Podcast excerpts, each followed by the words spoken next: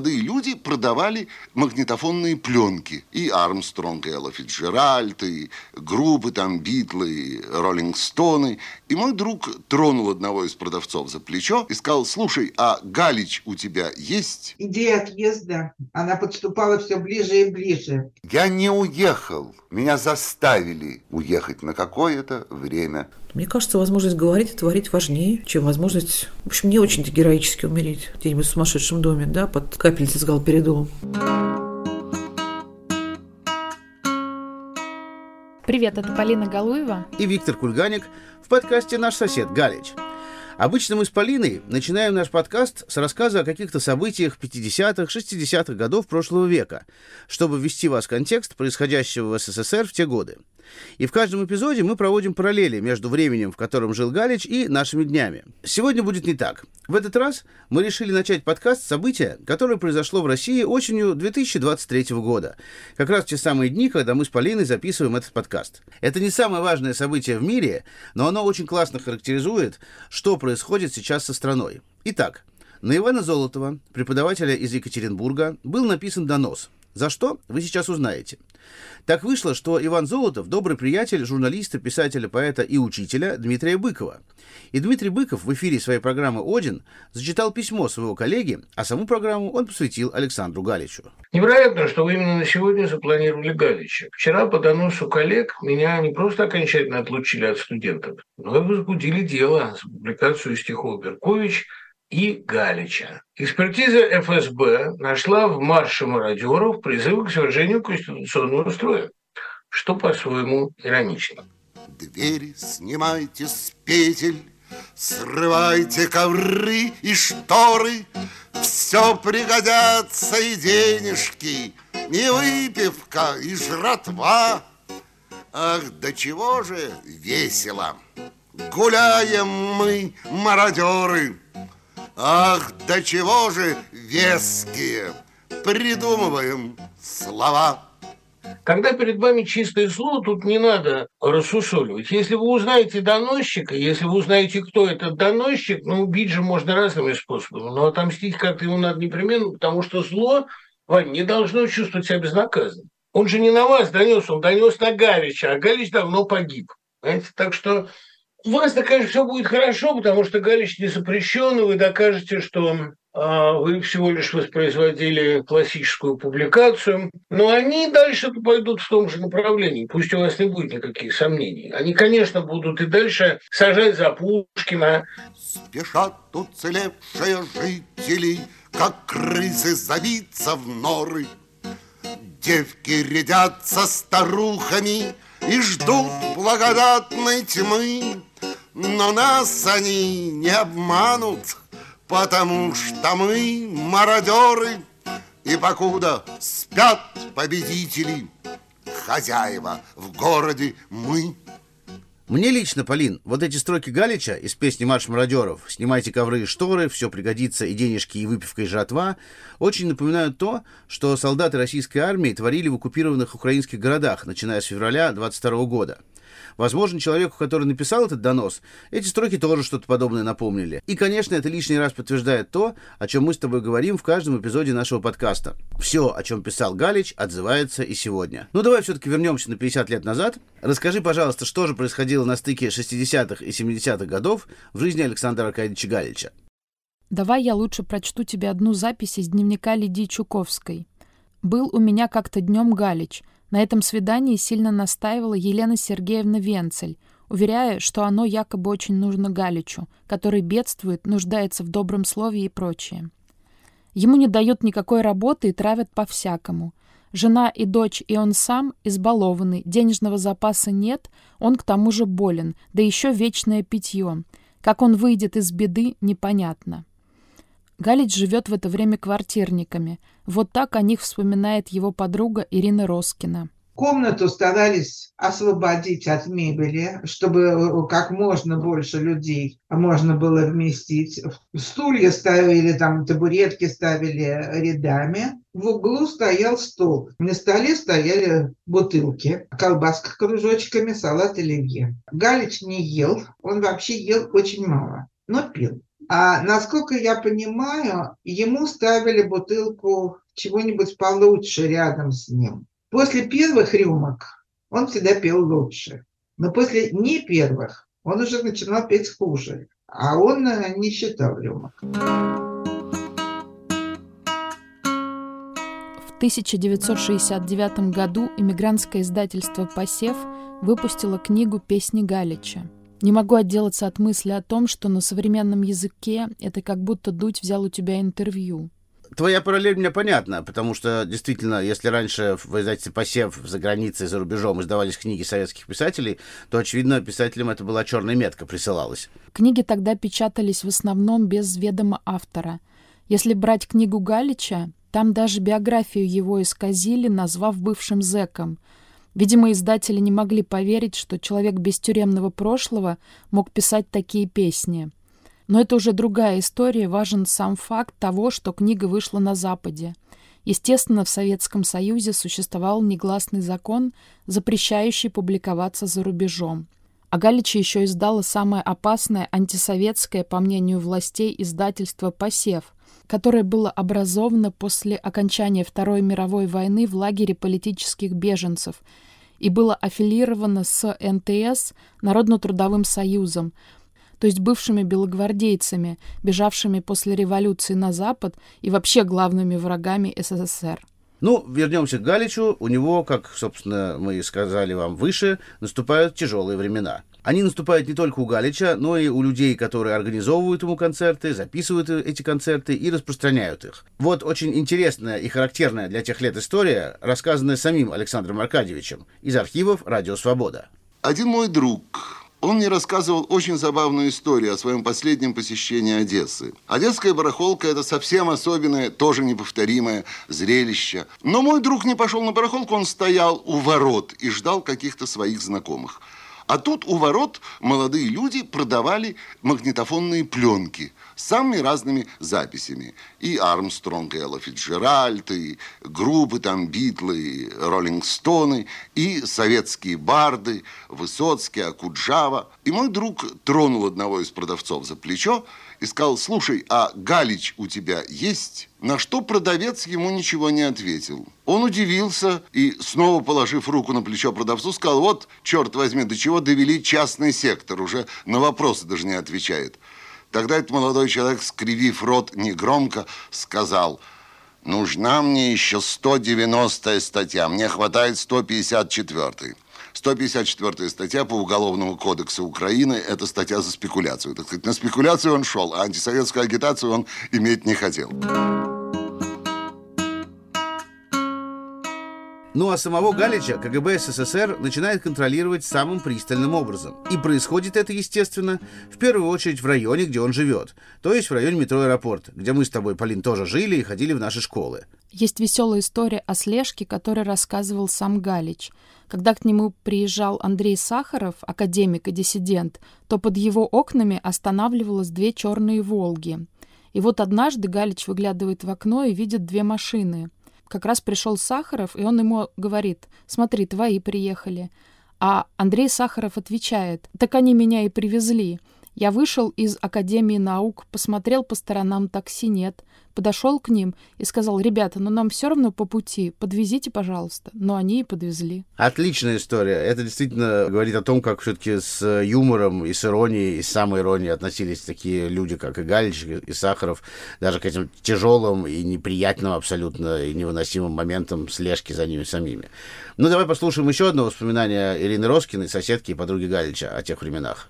На первом этаже прямо под квартирой Галича тогда размещалась поликлиника Литфонда. Насчет поликлиники важно, потому что это было ничейное помещение. И в какой-то момент пришли э, в поликлинику из органов, потребовали какой-то кабинет освободить, что-то там э, перерасположили, и в помещении точно под квартирой Галича пос, э, поставили прослушивающую аппаратуру.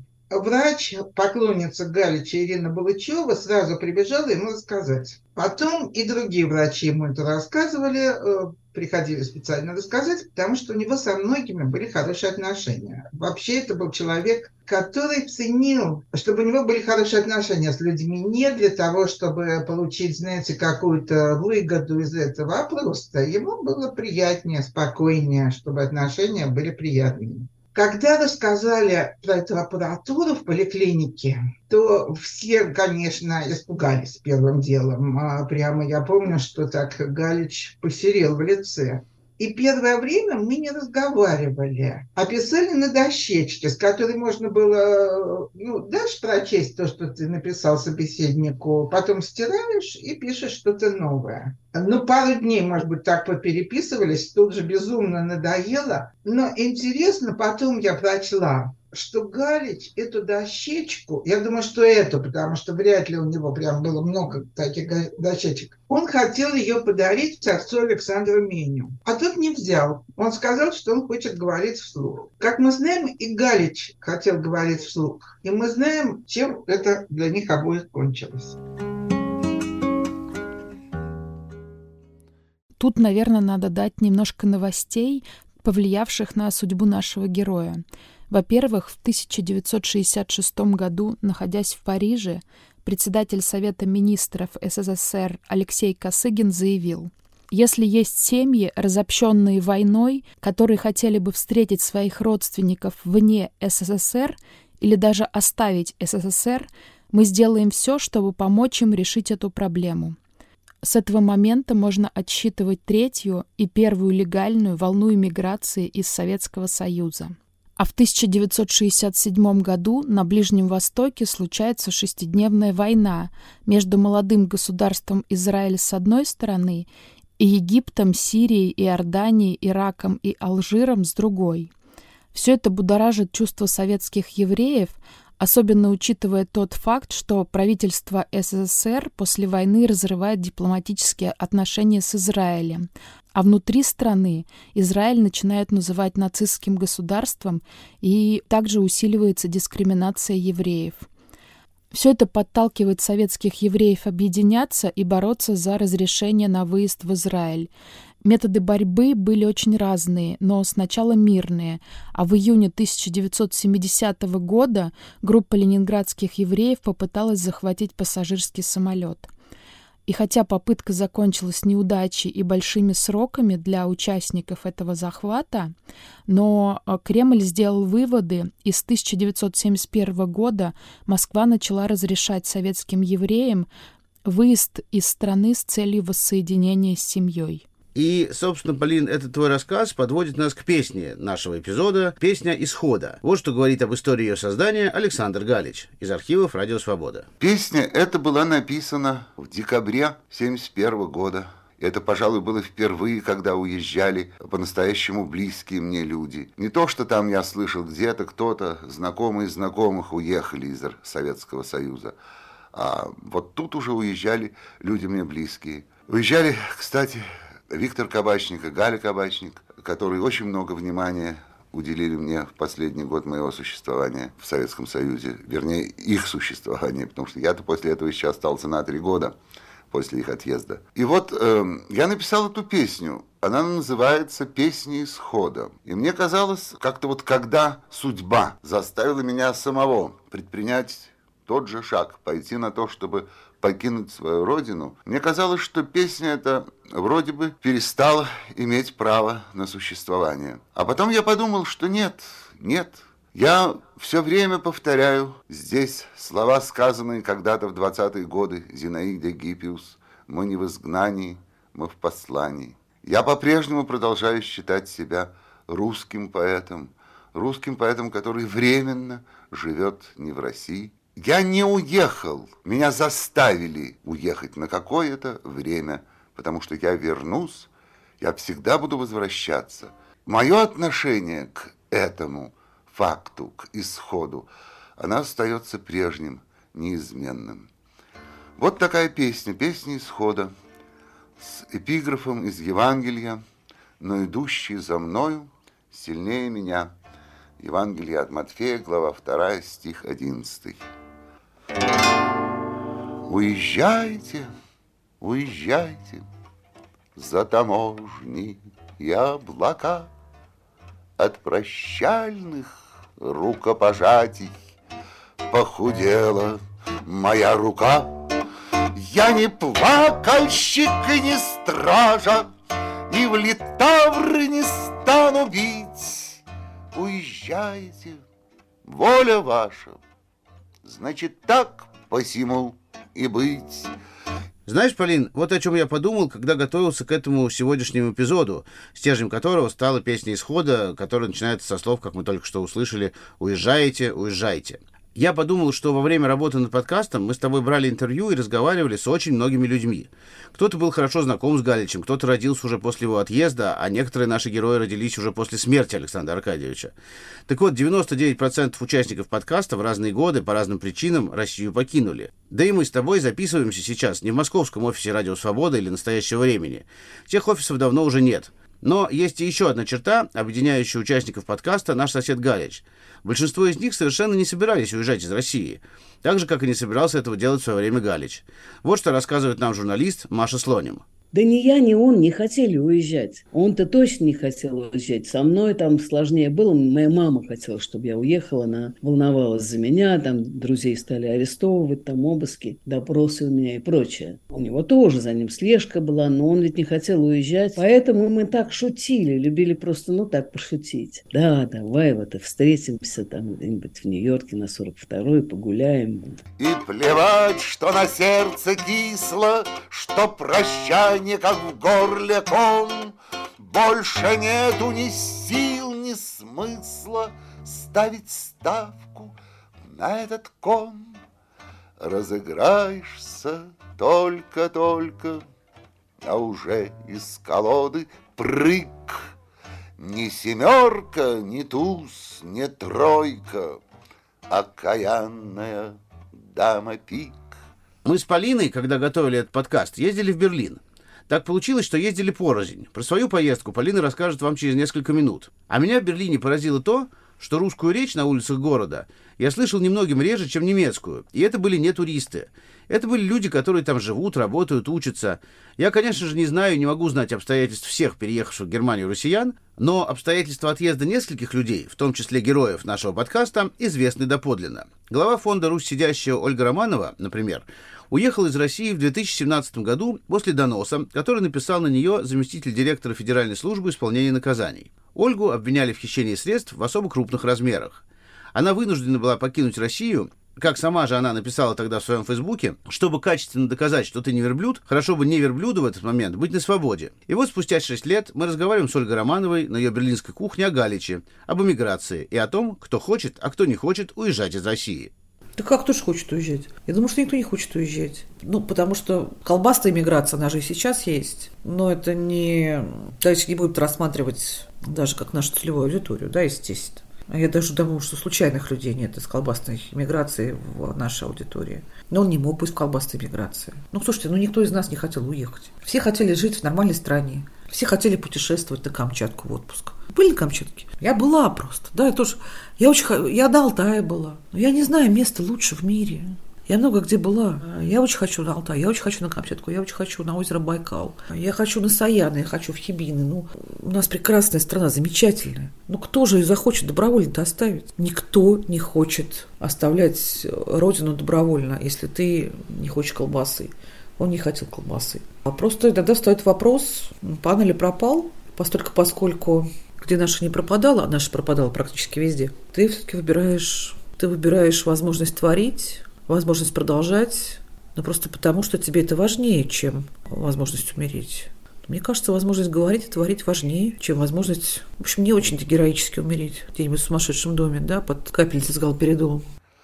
И от этих усатых шатей, от анкет и ночных тревог Уезжайте, уезжайте, улетайте и дай вам Бог. Улетайте к неверной правде От заправдошних мерзлых зон. только мертвых своих оставьте. Не тревожьте их, мертвый сон. Я когда начала делать подкаст про Галича, вокруг меня тут же начали появляться люди, для которых он важен, и какие-то отсылки к его творчеству. Этим летом, ничего не подозревая, я пошла на концерт Василия Зоркова, который выступал в Праге. И он внезапно запел «Когда я вернусь, Галича». И, естественно, после этой песни мы с Витей решили с ним поговорить, и в том числе и о схожести и непохожести судьбы Галича с судьбами сотен людей, которые уехали из России после начала войны в Украине. Раньше все-таки отъезд это был отъезд настоящий, то есть это рвались связи, рвались все, человек уезжал навсегда. Сейчас, конечно, отъезд это во многом просто техническое перемещение своего тела, потому что огромное количество моих друзей там как работали в России, так и продолжают, и все-таки это все интернет все поменял. При этом, э, конечно, это столкновение человека с гигантской махиной, абсолютно бесчеловечной, лишенной страха, совести. Оно, конечно, похоже. И через Галича, мне кажется, можно понять, насколько это самовоспроизводящаяся система, что она на самом деле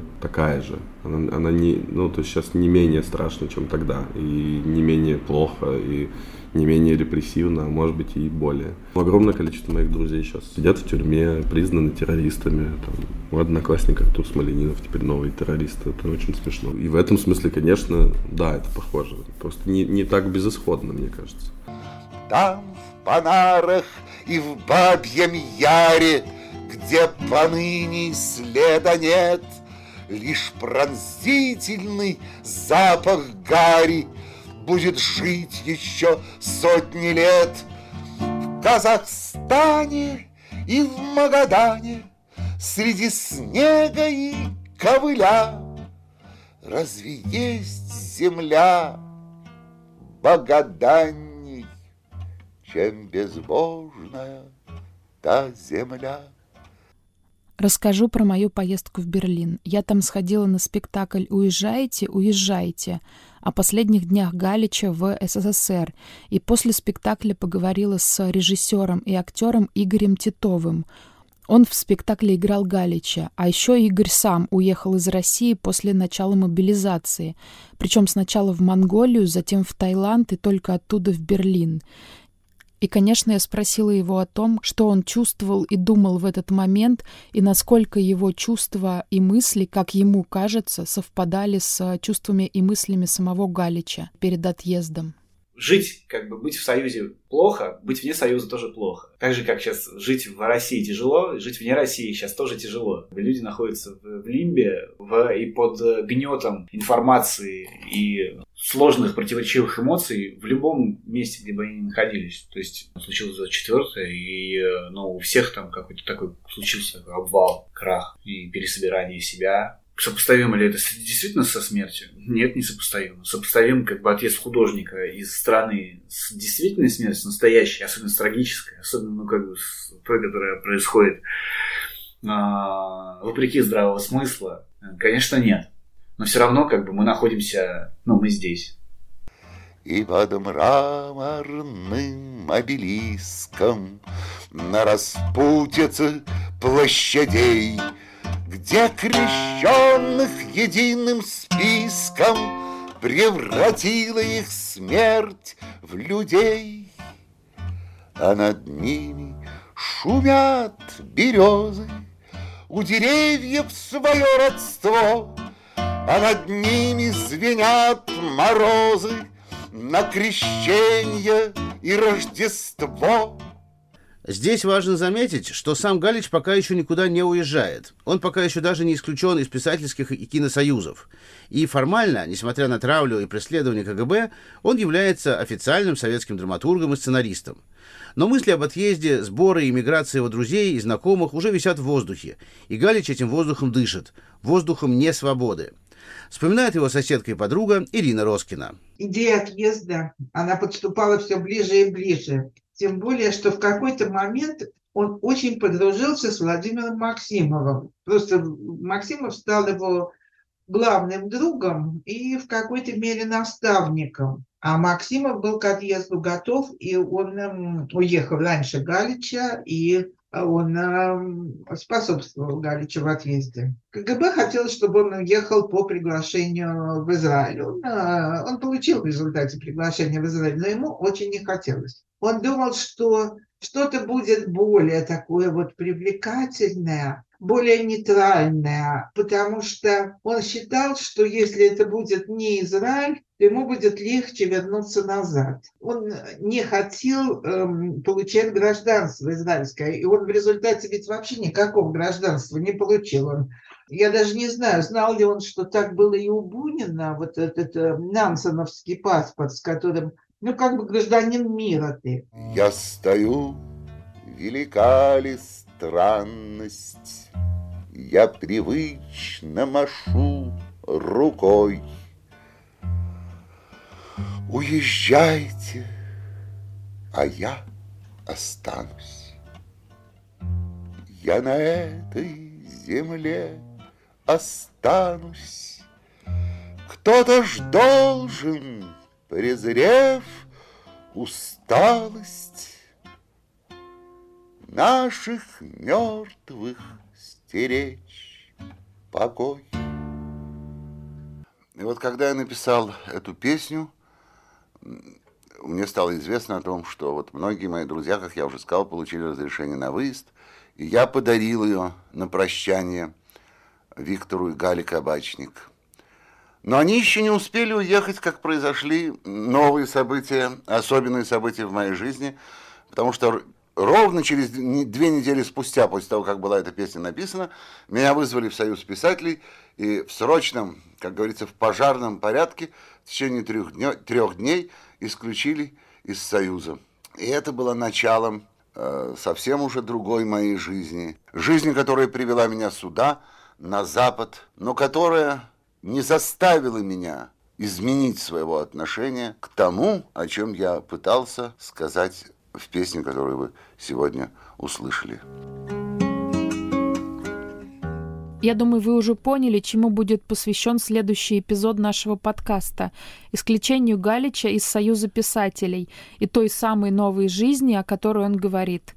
А пока слушайте нас в вашем любимом приложении подкастов. Обязательно ставьте нам лайки, пишите комментарии и оставайтесь с нами на свободе. Пока-пока. И на настоящем времени. Пока-пока.